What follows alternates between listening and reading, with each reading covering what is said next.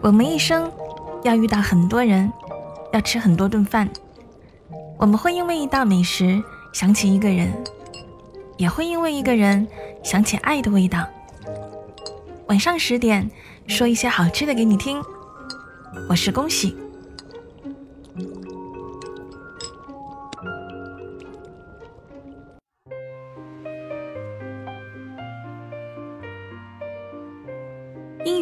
的深圳，终于开始放晴。拉开窗帘，看到外面的好天气，心情也变得超级好。抱着猫主子，坐在阳台，感受着带热度的晚风，数着楼下匆忙行过的车辆，居然看到了几个穿着学士服的年轻面孔。是呀。又是一年的毕业季。其实这几天陆续的在朋友圈有刷到学妹学弟的毕业照，因为疫情的原因，没办法拍传统毕业照的他们，都晒了学校别出心裁制作的大头合照。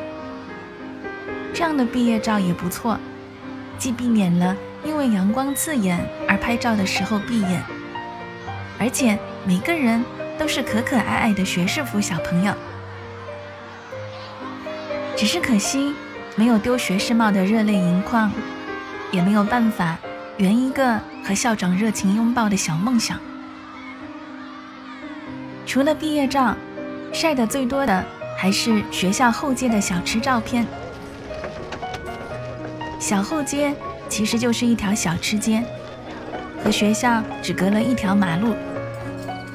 机械学院的男生们为了出去方便，经常在晚上偷偷拿钳子绞开学校的铁丝网，方便穿过去吃宵夜。哪怕铁丝网补了一块又一块，也不能阻止他们开铁网的步伐。后街不大，从巷口的正兴鸡排到巷尾的龙门土菜馆，也就三百米的距离，却五脏俱全。吃穿住行应有尽有，也一直是每一届学子的心头好和不可替代的回忆。当初我离开学校的时候，也和小伙伴们从街头吃到了街尾，拼命地拍了很多的照片存在手机里，好像只有这样才能很有仪式感地结束我的大学生活，甘心地离开我生活了四年的地方。我记得卖狼牙土豆和米豆腐的大叔，每天四点半才会出摊儿，熟练的用手当砧板，直接切米豆腐，继而放在铁板上烤。后来时间长了，也吃出了经验。第二锅的土豆是炸的最酥脆，第一份米豆腐是烤的最香的。大叔呢，也渐渐的认识我们。远远的就会和我们打招呼，不忙的时候会给我们做一份定制的双拼。土豆入口先酥脆，继而软糯；米豆腐外焦里嫩，没走两步路就能吃完了。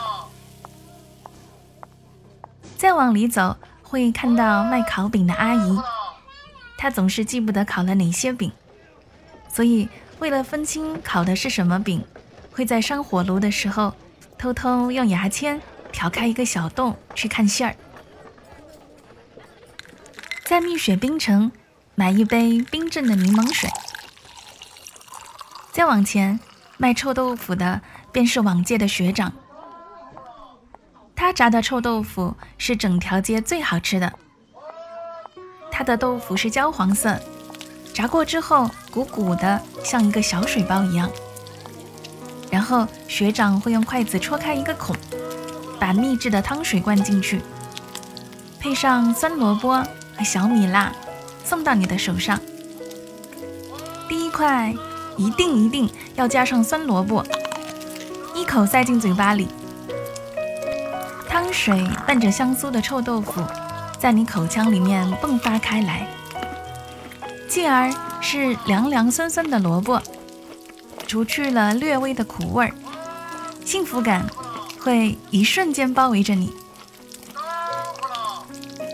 更有意思的是，扫码支付的时候，能看到他的微信名叫“一个卖臭豆腐的帅哥”，叫他帅哥，他会多送你一块豆腐。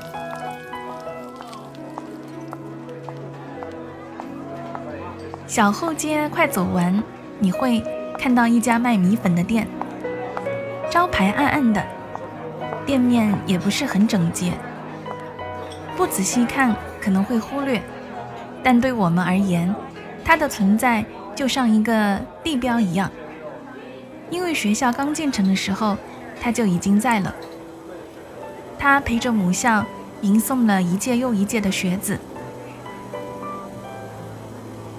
他家的米粉很筋道，招牌的牛肉粉也是一绝，汤底是奶白色的，据老板说是用牛骨熬制的。每次我和舍友都会把汤全部都喝光，胃口大一点的可以免费吃一碗粉。毕业生来店里嗦粉的时候，老板放肉的手总会多抖一下。再往里面给你多加几片肉。不光是学生，常光顾的还有老师。比如说，我经常能在店里看到我的班主任。出于对老师的畏惧，看到他我就会假装路过，等班主任吃完我才进去。可在我离校前吃的最后一碗粉时，却没有看到。期盼中的那个，把眼镜放到一边，慢条斯理嗦粉的他。你看，命运总是如此捉弄人。走到街尾，每逢单数日期，卖水果的爷爷会推着车在那里卖时令水果，它的价格是后街最低的，水果也很新鲜。爷爷为人很和善，总是会念叨说，喜欢看年轻孩子如花一样的面孔，念叨说读书好辛苦，总是会送我们几个橘子或者是苹果。最后走到龙门土菜馆，毕业饭多半都是在这里吃，学生会或者班级有聚会也会选在这里。因为菜品味道很好，价格也很亲民。老板娘是一个很感性的阿姨，哪怕见惯了离别，看到大家故作大人的模样，敬酒劝菜，泪洒酒桌时，她也会忍不住悄悄地抹眼泪。最后结账的时候，抹零头也很干脆。老板总会被她的感性气得直挠头。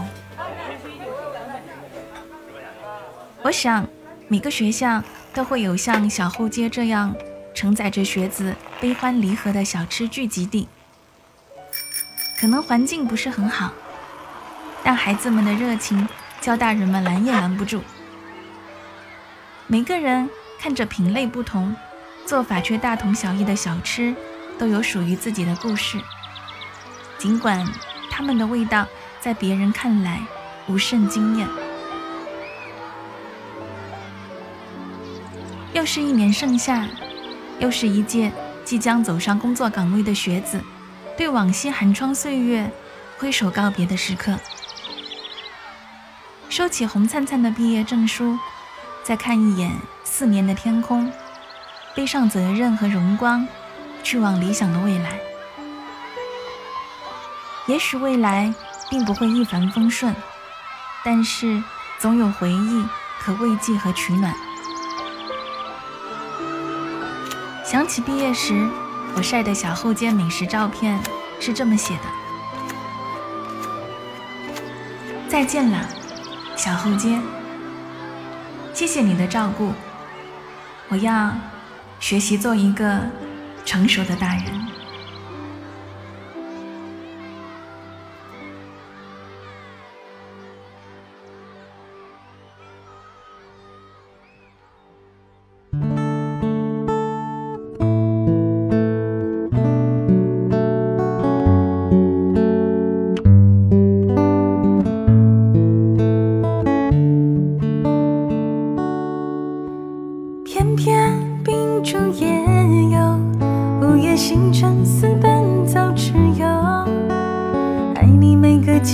山。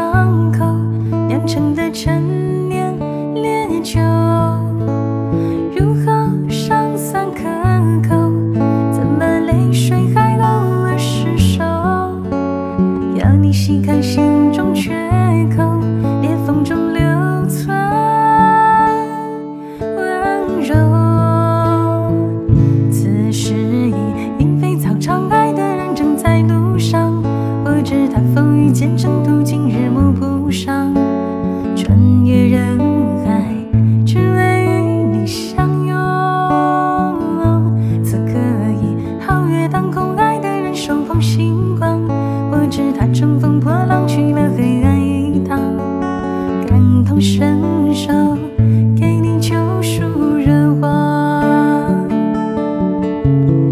知道你不能还要你感受让星光加了一点彩虹让樱花偷偷吻你额头让世间美